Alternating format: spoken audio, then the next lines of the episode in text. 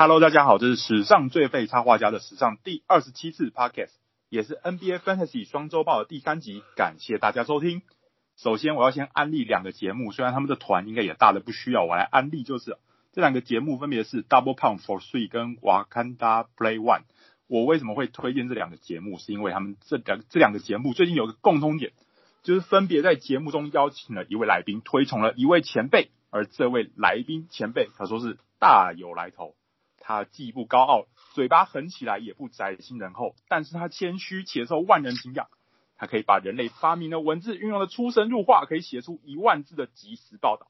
他究竟是神仙的化身，还是地狱的使者？没有人知道。但是可以肯定的是，每个人都给他一个称号——股神。嗨，股神！哎，大家好，我是小股，我是古谚文。呃叫股神实在是有点太过太过誉了。其实我我没有那么厉害。啊，我这边也要告诫一下，虽然我很 respect。小谷，但是我也没有很少叫过他股神，不不知道他知不知道小谷知道，其实我比较私底下比较常叫你燕尾。对对对对，没错。哎，是啊，那我今天可以斗胆叫你一次燕尾吗？好，没问题。好，那可以请燕尾先自我介绍一下吗？好，大家好，我是小谷。那个呃，我。对，我现在这几年要说是个正职还是什么，其实这个这个正式的头衔其实是是是是蛮蛮复杂的。我现在正正式的工作算是 The Sport 杂志的主编，那偶尔我会到电视台担任讲评，那偶尔也会开一些有有各个单位邀请我，也会办一些篮球相关的讲座。主要应该还是个体育媒体人的身份，那主要专职是在篮球，但是因为我写作的面向和其他努力的方向其实还蛮多的，包含其他结合宝啊，体育作为一个平台，作为结合各种社会议题啊，或者是各种不同面向的新闻。对，那当然当然出发点还是篮球，但是我希望把这个作为是一个出发而已。那希望可以把更多呃跟篮球可能没有，可能并不是完全就是始终狂热的粉丝，可以借由不同的方式纳进这个平台里面来。对，嗯，因为我记得你有一次。玩 NCAA 的预测嘛？对对对，然后那个时候，那个应该是你很你还蛮骄傲的一次猜测嘛？哦、是吗？对，因为我我以前就是看篮球，就不止看 NBA 嘛，那还有看 NCAA，可是 NCAA 因为在台湾比较少，所以那一年有一年那个雅虎推了一个就是 Fantasy Fantasy 的游戏，反正就是反正就是预测那。大家都知道，如果 N C A 预测的话，就是玩那个六十四强。我觉得六十四强基本上出了一个冷门，基本上就死的差不多了，就大家都会倒的倒，倒的倒的倒，垮的垮。就那一年呢，我的预测第一，一开始在六十四强的时候，我猜到是哈佛大学会晋级，就好好不容易被我猜到了。那一年我本来想，哇天啊，我应该可以可以猜的蛮准，就后来没想到后来也倒。然后雅虎那那一年开了一个十六强的 prediction，就是预测，就应该是我没记错的话是二零一三年。我记得我在那个十六强开始，Week Sixty 开始的时候预测那个每一组的对战组合，一路到冠军赛我只错了一个，对，就一路一路就是在第一轮的时候只错了一个，好像忘了是 FGCU 还是谁，反正就是有有一间小学校没有进，可他第二轮就挂了，然后总之就十十六十六个预测应该是有十五场比赛，我中的是我预测对了十四场，然后那一年的就是那个雅虎每年都会有那个百分比嘛，你在多少就是九十九点九九九九九，好像全世界第一。第十第十几名吧，我记得对。啊、嗯，所以大家知道了哈，听小虎的就对了。等一下他推荐的人物，大家一定要做笔记。那我们可以请小虎谈一下，就是你什么时候开始玩的啊？啊为什么会开始玩这个游戏？玩 Fantasy 吗？因为一开始其实 Fantasy 其实时间蛮早的，应该是零六零，应该是零六年之前吧，零五零六年还是二零零五零六年嘛？那时候大学的时候，因为那时候其实我会玩 Fantasy，主要也是。一开始是从雅虎的 NBA 的开始玩嘛，啊，呃，比较比较认真的是雅虎。如果是更早以前，像 MVP 六八那种风云总教头那种国中时代，那就我们就先不谈。那真的很早。呃，如果是比较比较正式的是雅虎的雅虎的 Fantasy，大概是零五零六年那个时候吧。那时候其实主要也是想看看说自己的 NBA 对从另外一个方式去印证说自己对于篮球的相关知识和你的认知是不是是不是是不是在这个部分也是可以用。那当然说两种。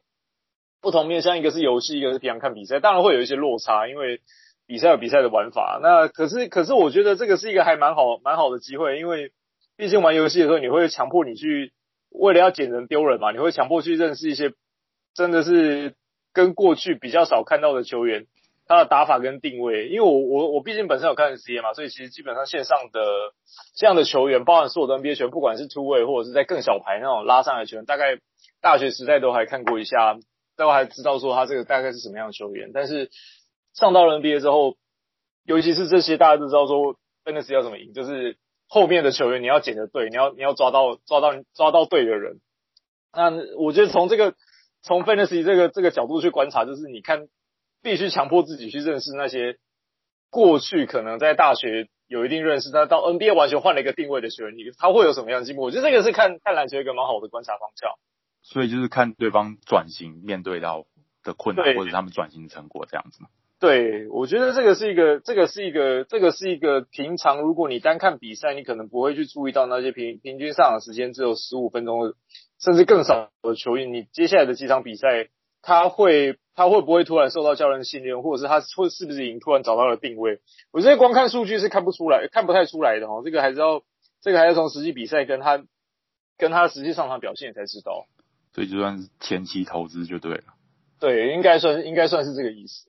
哦，那讲到选选人啊，那你在玩 NBA Fantasy 的时候，有没有一个最让你骄傲的？哦，我最从 FA 市场里面捡到的，或者是选秀很低顺位淘到的？今年还是还是或者是整个游戏生涯，整个游戏生涯应该是 Rudy Gobert 爆发那一年吧？哦、就是第是对第一年的时候，大家就是知道 Gobert 就是一个扛也扛不住，然后你有上场好像好像可以敲点火锅，可是你也不太确定他到底能干嘛。可是因为在隔年的时候，我后来我看到那时候几篇报道，包含那时候爵士队对他的教练团对他的信任，还有他自己的进步幅度。那那一年后来我记得我在。最后选秀最后一轮还最后两轮吧，大概是一我一年大概会玩大概三到四个四支球队最少，那大概扫我大概我就全部扫光，然后那一年我记得我的排名就不小心，他那一年就拿到火锅王嘛，然后又变成 double double，然后那一年的排名就一下子就冲全部都冲到前面去，然后还有还有一年应该是在 James Harden 被交易到火箭队的前一年吧，呃那一个暑假，因为他是季前的时候才被才被才被雷霆队换走，对的，然后。我记得那一年就是，反正我第一轮选了 LeBron，后面不知道第三轮还第四轮选了 Harden，对，是就是巅峰时期的 LeBron 跟 Harden，就那一年就是整个就把 Head to Head 当上 Roto 在玩。哎、欸，你刚刚说 Harden 是在他转队之前选的，还是转队之后选的？在转转队之前选的，对啊。哦，那真的是，那那其实那可以说，那那那一次选到的人可以说是运气好了，因为也没有。只想到说哈登可能会转，可能可能会可能会有一些动作，那这是雷霆可能会有一些动作，就没想到一丢就被丢到火箭，然后就突然从一个最佳第六人的得分后卫变成了变成了全联盟的全联盟的王牌嘛。哦，对，那讲个题外话，就是哈登这次又转队了，你看好他吗？看好他吗？当然不看好啊！如果你找一个四千万的球员来，结果你知道他三打了三三节半，你都让他去做就是帮忙分球的事，对啊，那那这样就那这样就很有问题嘛，因为我觉得现在哈登最大问题就是在于。篮网队其实其实其实应该说，为什么大家一开始看好他去篮网？因为因为点同你点同你就是他师傅嘛，那 Steve Nash 是他师兄嘛，这个有师傅跟师兄，就是基基本上是同门的球队，怎么可能打不好？对啊，对发对，这我发现说我把反而是把 James Harden 放在不是最适合他位置，但是必须他去担任这个位置的角色，就是一个帮忙分球、帮忙帮忙帮其他队友扛教。那我觉得这个是这个觉得在磨合成功之前。我觉得这个是这个打法是蛮有问题的。我觉得这个跟之前热火的三巨头很像，他们说太客气了，互相在做球给对方。对，哈登就是像这样的型。对，那有一点是这样，而且哈登，而且我觉得他们跟热火三巨头更更麻烦的是，三巨头热火三巨头在成军的时候，至少是比较有一个很明确的蓝图，而且是比较无私，而且是听过在暑假的时候就已经确定 Pat Riley 一个一个找他们找他们聊过嘛。嗯嗯。那那时候呢，很明显的很明显的篮网这一趴是。呃，突然冒出来的嘛？那我觉得整个时空背景之下，跟这种巨头成军，你到底彼此的认知和定位是不是在同一个频率上？我觉得这可能比比你找来谁还重要哦。就是对不对的人，或者是你对不对的定位，或者是你的教练团有没有真的应该要有组成这种巨头该要有的准备，还是你只是在实际对的时候说了一把？我觉得这个是两者这是截然不同的事情。所以现阶段你觉得哈登？他们这三个巨头没有在同一个频率上，就对了。对，我觉得他们现在看起来，从比赛内容来看也知道嘛，哈登现在常常就是只打了一节或一节半的打卡上班而已。那从他的 body shape 和他体态看起来，也发现就是如果这个这个现在这个状态，你要他马上去打季后赛，这是绝对不可能的事情。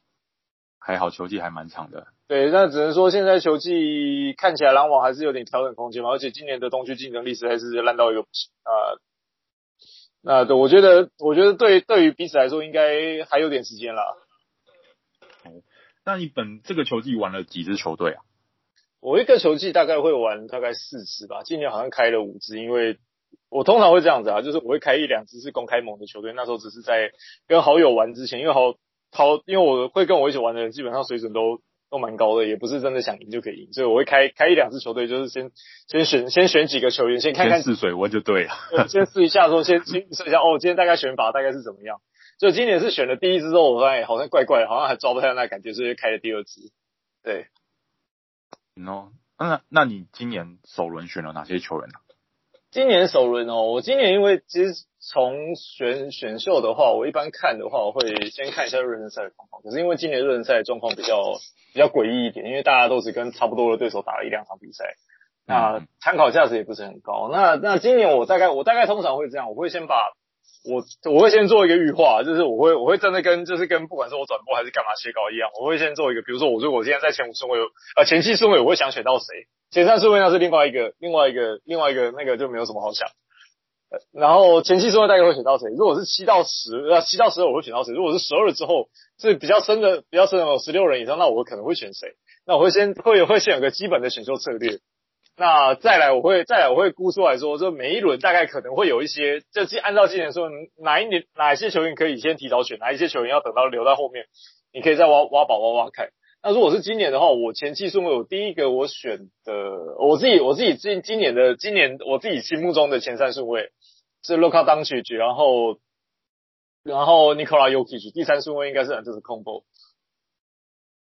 就是这三个是我，这三个是我觉得是是反正不管抽抽到前三顺位，我我大概大概不挑这不输这三个。可是如果是三到七，我最喜我最想拿到的球员反而是 Karl-Anthony Towns，那时候他还没有碰到这么多很衰的事情。我觉得今年他本来应该是一个他爆发的机会，因为从他整个整个谈吐跟球队的定位，还有他热在展现出来，我觉得他像是一个联盟的第一中锋。其实我觉得他每年都都有要爆发的感觉，而且我觉得他最大优势就是健康，可是。今年反而因为生病的关系，只能说今年真的真的是碰到一个生涯比较比较挫折，真的是看看他，如果他可以突破这一关，我相信他应该会变得比现在大大家想象中看过去认知的 K 的 Karl-Anthony Towns 还要还要优秀很多。我觉得他心态怎么会不一样？对，他的心态其实现在已经不一样。他你看他场上的表现细节，你也知道，你什么时候看过？KAT 去帮人家做 up screen 没有，他绝对不会去帮他做上档这种这种乐色活。可他今年其实帮他们的射手做了很多，啊，那时候我在热身赛看到这一点，我觉得哇，这个应该中了，结果没想到开机就挂了。对，开机前两场，那我某种程度来说也是中了。对，那七今年七到十二，我其实最喜欢的是 Ja Morant。嗯，对，那因为我觉得他今年就是一定会爆发，结果没想到爆爆爆发是爆发了，就也受伤了。对，那我们要讲就是。哦，我们有一个就是有一个固定的节目叫单元人啦，这就是谁是 Number One，是本季目前迄今谁才是你觉得是 Rank One 的球员？那所以你觉得是东契区吗？我觉得应该是东契奇吧，对，因为无论如何，一个有大量一个一个平均接近三十分大三元嘛，然后一场还有差不多两个两个三分球的球员，而且他其实整三分球投的多，但是因为他两分球的。命中率突投的更多，而且把握性还还不错。如果只要不要比三分的命中率的话，基本上当时我觉得他在他在整个里面是没有什么缺点。当然失误高那是一定的，对，因为我我玩 fantasy 我通常不太看失误。我我个人我跟我前两个礼拜啦，跟还有跟运动的场上风景版主，我们两个都是说 Jokic，但是后来就是 Jokic 他这两这两个礼拜他助攻就是稍微下降，反而是东契奇这两个礼拜就。二十七点四分，九点三篮板，十一点三助攻，我觉得就是跟你说一样，就是有现在比较抢，把这个 rank one 给抢过来的感觉。对。那我觉得说，对啊，我觉得说当时他好好处就是在于说他他看起来他现在的 body shape 还也还看起来就是还像比较像还在季前训练营的状态嘛，他应该会越来越好了。对，那时候这是我在选他的时候，我自己看我自己所看到的。我是觉得最近 Damian l i l l a r 因为没有 CJ McCollum 了，然后他最近有三十三点二分，五点零篮板，八点助八点零助攻，然后还有四点二颗三分球。我觉得要是这个月没有 CJ 的话，他这个月可能会很恐怖，你觉得呢？呃，肯定是啊，因为现在拓荒者可以说全部把把先发全部已经伤了一轮了嘛。你什么时候想想象到说，如果拓王者如果真的想打西区冠军赛，就还把 Derry Jones 摆先发，这个我觉得这个是这个是比较无奈的啦。可是可是看起来现在好像没有什么办法。可是可是因为其实 Damian Lillard 在前面的在前面的在前面的几个状态，前面的几轮比赛，他其实自己的状况也并不是很好啊。因为很明显，他就是今年整个球季看得出来，就是开季第一个月，大家是把他当热身赛在打。嗯嗯，对，我觉得那个第一个月之后才会状况才会明朗一些些啊。好，那我们接下来要进入联盟动态，因为某球员受伤或者是球队交易发生之后，谁最可能得利或为什么的单元。那刚刚提到 CJ 受伤啊，我就想想讲一下，就是拓荒者最近的状态，就是我记得大家一开始最看好的是。Gary Trent Jr. 吧，好像那个时候一开始就蛮多人选他的。对，对啊，那一第一场的时候，哦，你捡了。他第一开始，对，我记得他最近近位近三场出赛都得到十分以上嘛，而且还投进十四颗三分球。那我是看他去年啦，就去年的时候，三分球出手两百六十八次，然后命中率四十一点八，四十一点八，百分之四十一点八，然后。我是有查一下资料，就是说去年出手两百五十次以上三分球，三分球命中率四十趴以上的球员只有二十二个。我觉得他接下来应该也是会蛮稳定的。对，而且现在很明显，这拓荒者现在就是球给力了啊，谁可以接稳，谁可以做好 catch and shoot，基本上就是谁就有机会拿到更多的机会嘛。那 Gary Trent Gary Trent Jr. 从去上个球季在 Bubble 里面的时候，大家知道他就是一个 catch and shoot 非常稳定，而且、嗯。产量可以一下子灌进很多分数的射手，我觉得这个就是一个，真的是一个非常不容易的事情。可是，可是我觉得再怎么样啊，这支球队目前看得出来，就是还有一个很大的问题，就是他们前场除了 Enes Canter 之外，其实没有一个能够，没有一个球员可以把球接好。你的你的内外的进攻其实是很难串联在一起的。那那你说这样子，你整个半场进进攻系统跑不出来哦。那个第一个影响到并不是 Damian l i l l a 这种球员，而是。你要怎么跟 Lillard 搭配这些战术上战术上使用的无球射手？我觉得 Gary Trent Jr. 那时候后来我看了一场拓荒者比赛，我就决定把他扔。主要也是因为说看觉得说拓荒者这个这一套应该不会是他们长久的阵容，那还是必须等到伤兵归队之后，那他的短期效应可能比我们想的还短，应该是这样子。对啊，可能就是比较暂时用一下的人啊。对对，那。现反而现在拓荒者，我看他们的比赛，我我捞了我捞了一次 Derrick Jones Jr.，因为哦，因为他防守数据应该会蛮好的。对，因为因为看起来就是看他们全队已经快没有人会防守了。那那哪一个愿意就是教练叫你扑就扑，教练教练叫你拼就拼的那一个，应该是会得到还蛮多机会。就是在防守端，不管是超级还是火锅。虽然我平常也不太看火锅的啦，因为我觉得补火锅实在是从选秀上补火锅实在是一件不太不太切实际的事情。那你觉得 Covington 还有救吗？Covington 还有救吗？应该要等到他应该是被找来打季后赛的吧？对啊。那这个对，因为我觉得拓荒者整个整个最大的问题在于说，他们 Terrence Stotts 他的他的用兵是这样嘛，他一直想把球做给双枪嘛，就是组一个穷人版浪花兄弟。可是可是大家浪花这穷人版浪花兄弟组那么久，大家大家发现什么时候打最好？去年有那个 Nurkic 的时候打最好。为什么？因为 你的内外才无法串联嘛。对啊，那那那那如果说你真的。从这个逻辑去想，你一直想把就是说用那个铁局，不管是过去是阿米努还是 Harkless，就是组了两个这种六十八、六十六十七到六十九寸的有体能的前锋，只在帮双向捡子弹防守的。那我觉得这个这个思维没有改变，那这拓荒者的球队就很难，他的真的真的本身的体质就很难更上层楼。那那如果你今年有了那个体质，结果你反而是在锋线的配置上，你还是想找 Covington 这种球员来打四号，那我觉得这个就有点又有点回到过去过去的那个他是自己的，就跟以前差不多了。对，那这个这个你说他会不会好？我觉得可能你可以，就大家都可以参考一下以前哈格雷斯跟阿米努大概成绩是怎么样，大概大概可能不太拖，那那种方式可能超级多一点点啦。大概我觉得大概可能是这样。所以说，Covington 今年有没有选？我其实今年今年本来想一开始大家看到这阵容组成的时候，我会觉得会想蛮蛮想碰的。可是可是可是可是从整整体的拓荒者思维一看，你就觉得哎，还是先缓缓好了。嗯嗯。然后刚讲到 Trent 的，然后我觉得最近还有一个。Anthony Simons 四年是 Simons 吗？对，是 Simons。对，然后他最近也打得蛮好的，可是我觉得他状态起伏比较大哎，所以我觉得持有者心脏要比较大一点。因为 Simons 本身就是 NBA 从二零零六年之后第一个正式的美国跳级生，跳过大学进直接进 NBA 的，直接在选秀上进 NBA。那他第一个他年纪比较小，啊那再来就是他的打法其实是，他其实从高中到现在打法变蛮多。他高中其实是个单，就是蒙蒙蒙台 Ellis 那那一型的，那一型的跳跳人，跳就是一个攻击能力非常强的小后卫。小型的得分后卫，但其实这几年你会发现，诶，他好像变慢慢变成是一个射手，越投投投篮越越越投越多。但是很明显，他的球风还在转型中。他可能会好个几场比赛，可是整体来说，你希望他稳健的发挥，我觉得对他这个年纪来说，现在是现在是比较困难的，因为拓荒者也不会给他这样的机会。对啊，我看他去年初赛七十场，得到十分以上只有二十六场，所以真的 心脏要蛮大。对，基本上都是在他短期就是获得很充分表现机会跟出手球权，但是很明显这球队给不起他这样的位置，也不会也不会期待他是这样打，因为会给他这样打的时候，表示前面的伤兵应该是到了一个程度。那那小谷你要分享哪一些就是最近有变动的球队吧？然后他们可能会有球员打出来的之类的。变动的球队哦，我我其实一开季的时候我就蛮看好庄沃。Hey, 那时候，John Wall 因为在整个整个 ranking 里面，我大概大概好像排四十几吧，对，呃，大概排六十吧。我大概都在。我记得你很早就选了。我大概在四十顺位就左右就选他，因为这没有没有什么原因嘛，这看好哈登一定会走啊。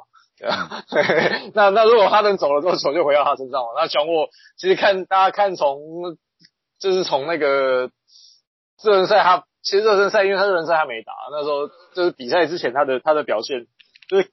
之前他表现，他一直说他的身体大概大概没有什么问题了。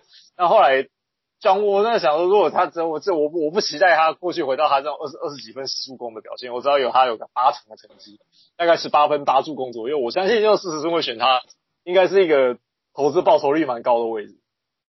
嗯，对。那这样子为什么不敢去选 Fox？我第四顺位应该选不到 Fox，好，没事。呃，第第四轮的话，因为 De'Aaron Fox，我也觉得他打法真的是有点没带脑，就是哦。对，因为因为整个国王队现在看起来，就 Haliburton 是看起来像是全队最聪明的球员。如果在一个全队最聪明的球员是一个菜鸟的时候，这支球队就是要要要想想看。对，好，讲到菜鸟，那我们就要进入新秀观察时间了。那可以请小谷谈一下，就是最近在关注有关注哪些新秀嘛？然后为什么看好或看衰他？呃，其实我今年的新秀，我基本上我今年新秀原则就是按照之前的 pre rank 给的，我是一个都没有选。哦，是。包含对，包含包含包含就是 Wiseman，包含了 Melo Ball，包含 Anthony Edwards，只是我本来就打算就是他掉到一百七，我也不会选他。对，嗯、那对那那主要原因就在于第一个，今年的新秀其实成熟度真的太低嘛，因为 Wiseman 是打了三场，那 LaMelo Ball 去年我播过。NBL 的比赛基本上他一一球带走，好像都给他玩，这个好像也不是一个对新秀养成很健康的状况。那那 NCA 的我只是本身我第一年我就觉得他这个第一年绝对是绝对是撞墙撞到撞到翻过去。对，那那今年我其实一开始其实今年都，我觉得目前为止新秀最好用应该是应该是除了 LaMelo Ball 应该是 Haliburton，因为。他看起来在国王队扮扮演是一个比较恰如其分的位置嘛，因为他不需要去，他不，因为哈利本人一开始在选秀的时候，我分析他是他他有几个很严重的缺陷。第一个，他不会带他不会带球投篮，大家可以切很很明显看到，他切切入之后，他基本上都是用 floater 或是 teardrop，他他没有那种急停跳投能力。为什么？因为他投篮 shooting mechanic 太慢。他按照 NBA 现在的标准，他没有单打能力，这是一个没有单打能力的球员。那再来，他也没有 catch，他没有他也没有很好的 catch and shoot，他一定要拿到球之后瞄了一下再再出手。那那很明显，如果说你有你明明就是一个 Michael Carter Williams 那型的球员，就是你有很好的第一步，看你瘦瘦长的身材和高大控球的打法，而且你常常可以做很多小事，但是你不会投篮，你只能做十八，你只能做定点跳投。你有虽然你定点跳得很准，但是这个这个在 NBA 来说是很难用的。而且他对，那但是现在他在国王队看起来是刚好球队不需要他去主动持球攻击，也不需要他。也不需要他做太多的 and shoot，也不需要他当跑动射手，因为 De'Aaron Fox 和 Buddy Hield 基本上会把这件事情做完。那他反而是打的是一个替补二三号的角色，完全就是符合他的他的类型的发展。就是国王队，对，而且我看国王现在后场也没什么人，对，国王队确实只有他们三个在打。对，基本上国王队现在现在的三号三号基本上是拿来防守用。Harrison Barnes，我觉得看他是真的看他打法，我是觉得蛮蛮蛮。觉得蛮蛮替他蛮替他感到难过的，就是一个明明经验这么好球队，就被摆在真的是一个很边缘的位置。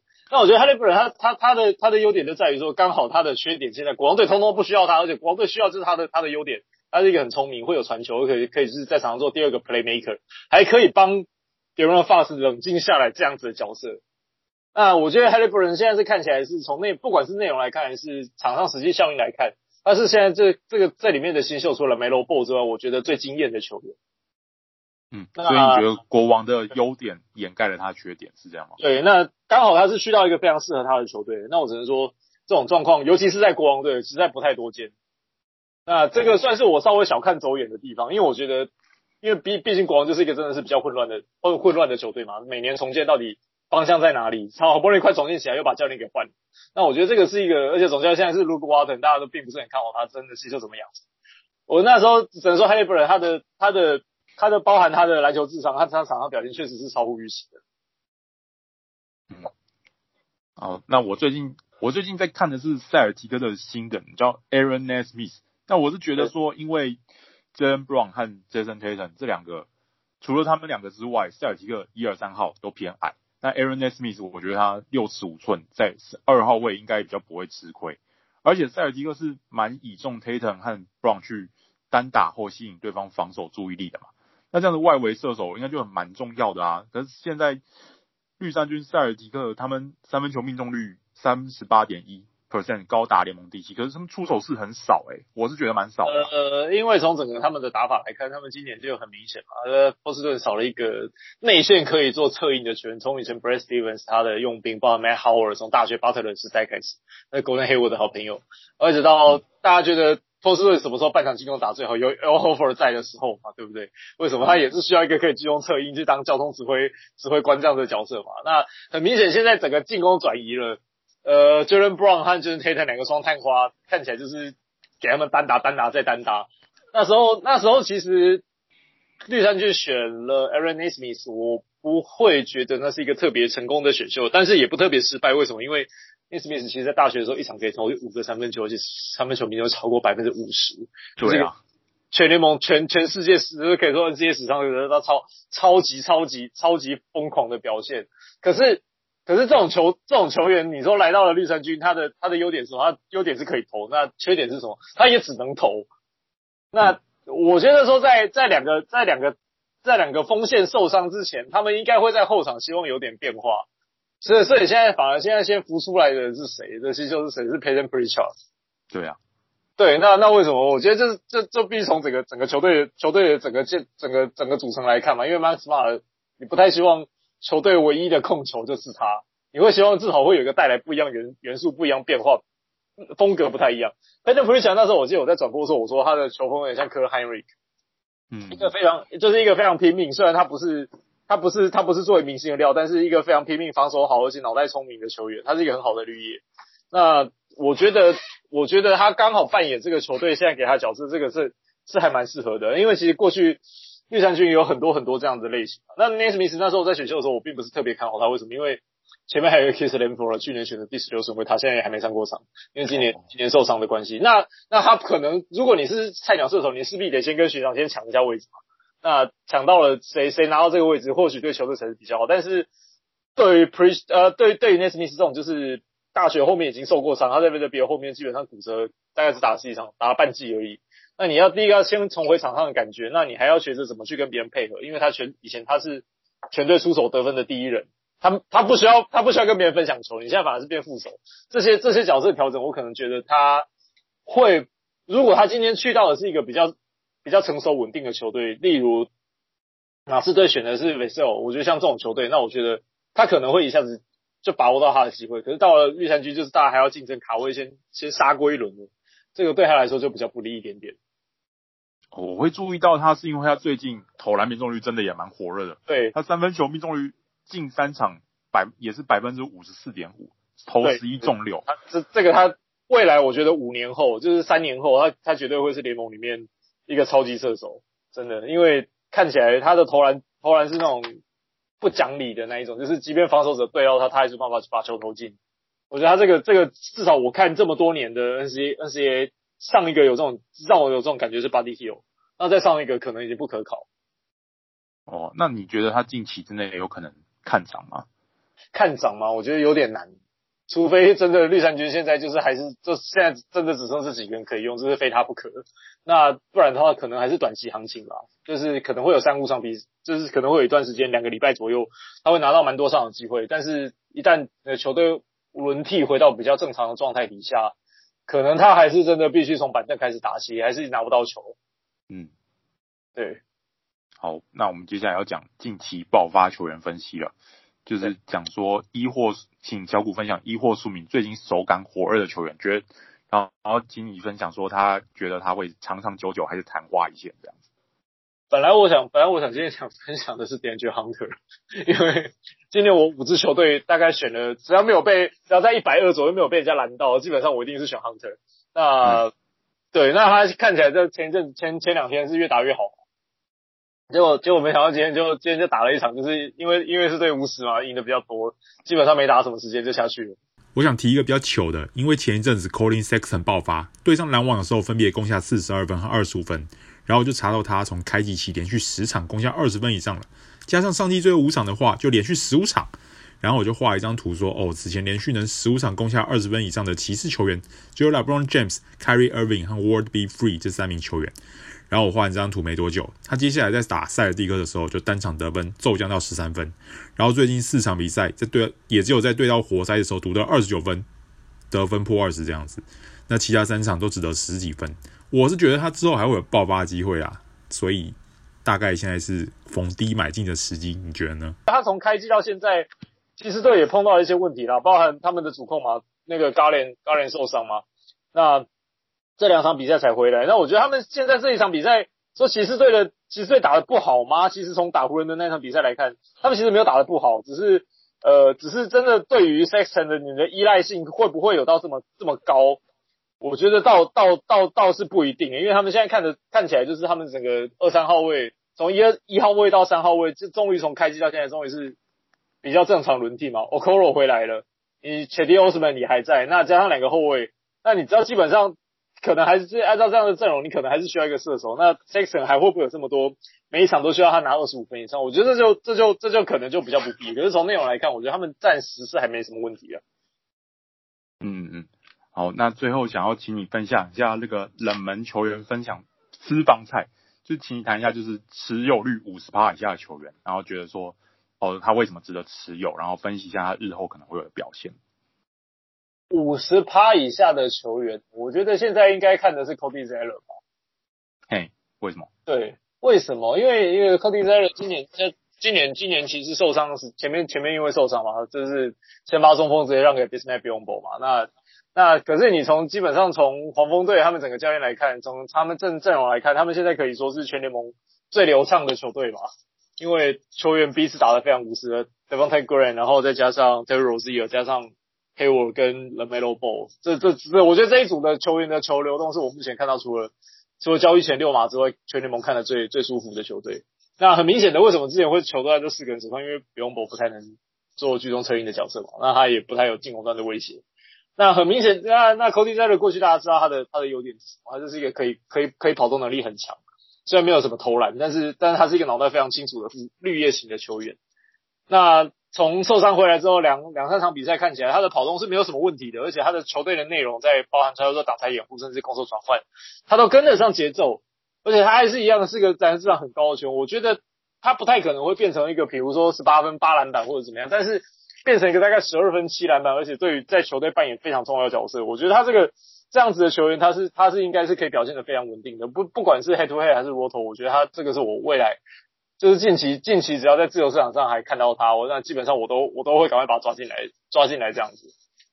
嗯嗯，我是觉得那个啦，Alexander Walker，那我是觉得说 Ball 和 Ready，朗佐 Ball 和 Ready 可能会被交易，然后 Ball 受伤那一场，他打了二十一分钟，然后下半场先发打了近二十一分钟，我是觉得他如果真的黄呃鹈鹕把把 Ball 跟 Ready 交易的话，他应该会还不错，现在可以囤起来。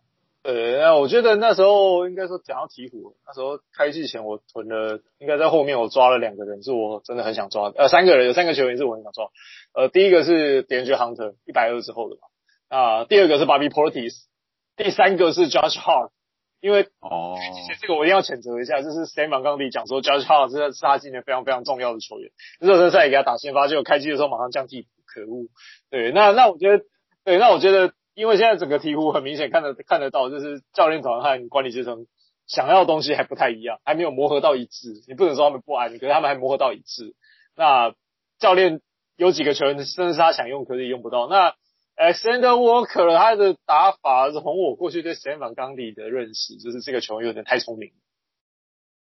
他他比较希望，对他比较希望那是笨一点的后卫，就是三 D 型的就好了。你的功能性要单一一点，不要不要不要太复杂。你会发现 Alexander Walker 过去其实他在他在 Virginia Tech 他是一个得分平均二十分五篮板五助攻的双能卫，但是你现在看到他像什么，就是像个射手。像个有持球能力的射手，他的传球呢，他 playmaking 呢，基本上还看不到。那我觉得这是 Van Gundy 对于这种球员一向比较棘手，他也不太会用这种球员。那那我只能说，未来如果他真的都换掉，真的都没人用的时候，Alexander Walker 他一定会上位，就是他一定会拿到很多机会。但是，但他的表现看他的定位，我觉得我自己是比较保留一点点。所以你觉得他定位不明？对，我觉得教练团对这种球员就是不，教练团一定要拿拿到他，就是有些教练一定要会，然后他他会用的牌，他才会打。那看起来，如果他跟 Judge Hart 未来两个人，如果在球队未来有变动，会会竞争他们位置，我觉得 Judge Hart 可能还是会先上去，因为他他就是一个加强版的 Chris Bogans 这样子的角色。加强版 Chris Bogans 听起来不太优哎、欸。对啊，就大概就是一个一个好用的三 D，然后还外带篮板能力。对，那、哦、那可能但对，但是鹈鹕，我觉得以他们现在看起来，看起来他们阵容是没有没有没有机会给他们什么时间的嘛。就是在战绩要赶快拉上去，那球球队也是，那球队球队状况也是看得出来，有几个球员现在已经被排除了轮替名单之外，因为 Stan Van Gundy 就只用九九个人而已。那有些球员被像 Jaxson Hayes 那种被丢到轮替之外，这很难用。那那想办法，球队球队管理层一定会想办法让他们回来。Jaxson Hayes 我也蛮意外的、欸，就是他的上场时间怎么这么少啊？对，因为我今年其实有一个球员我不一定不碰，就是 Steven Adams，因为就是 Jaxson Hayes 去上个球季打得很好啊。这新新的球其实还蛮跌破眼镜的。那我觉得再怎么样，Adams 应该只是二十五分钟而已。可是反，可是因为要培养新人，所以他只有二十五分钟。那但是，就从开季到现在，Steve Adams 几乎打打了三十分钟以上，你就知道说啊，Jaxson Hayes 这这季应该交易前应该是没什么机会的。嗯，那那你还有球员要分享吗？对，应该差不多吧。因为金牛其实我现在目前为止战绩还不是很好，因为主要是受到就是受到受到伤病的那个。的影响，我刚刚刚分享了，焦蒙瑞跟 Karl-Anthony Towns 是我是我最喜欢，我今年最看好两个球员，就基基本上他们基本上都是在伤病名单里面。对的，对对。哦，我最近是看到这个，哎，就你刚刚说 McConnell 那个六马的话，我是觉得 Jeremy Lamb 他最近回来了，打的应该还蛮好的，而且他最近，因为他大部分都是从替补出赛嘛，然后刚刚好又跟 Brogdon 跟 Sabonis 错开持球时间，然后目前复出五场。有两场得到二十分以上，我是觉得他后市也算看涨了。对啊，他现在做的工工作比较简单了，因为现在有 Sabonis 在，看起来就是说，对，对他整个半场进攻战术，你不用他理解太多嘛，这个也是弥补他的缺点。我一般看球员会这样看啊，对。嗯，然后我是看到说今天就是那个被狂丢一通的哈山怀塞，今天打出十六分九篮板一个助攻，不过一一个火锅，然后可是最是因为 Holmes 犯满跟 Bagley 四犯。那你觉得他之后还有机会？是商品展示吧，因为因为因为看起来，呃，因为看起来国王队看起来就是接下来一定会有交易啊，就是那把他买来干嘛？一开始签他干嘛？对，包含我觉得是他们的管理阶层和管理阶层和其实教练团磨合很明显就不不在同一个频率上，就是教练管理阶层觉得这个球员好，可是教练团是也不觉得这个球员会会设计师是这边帮助，也不会角度不一样啊。哦，所以就是他们还在对，还没搞定局，在想什么就对了。对，别雷萨跟跟跟怀赛看起来应该是下下一波会被出新的球员，只是到底能这这两个球员到底能换到什么，其实现在现在看不出来。哦，好，那我们节目今天的分享就到这边结束了，感谢小古。好，谢谢大家，谢谢。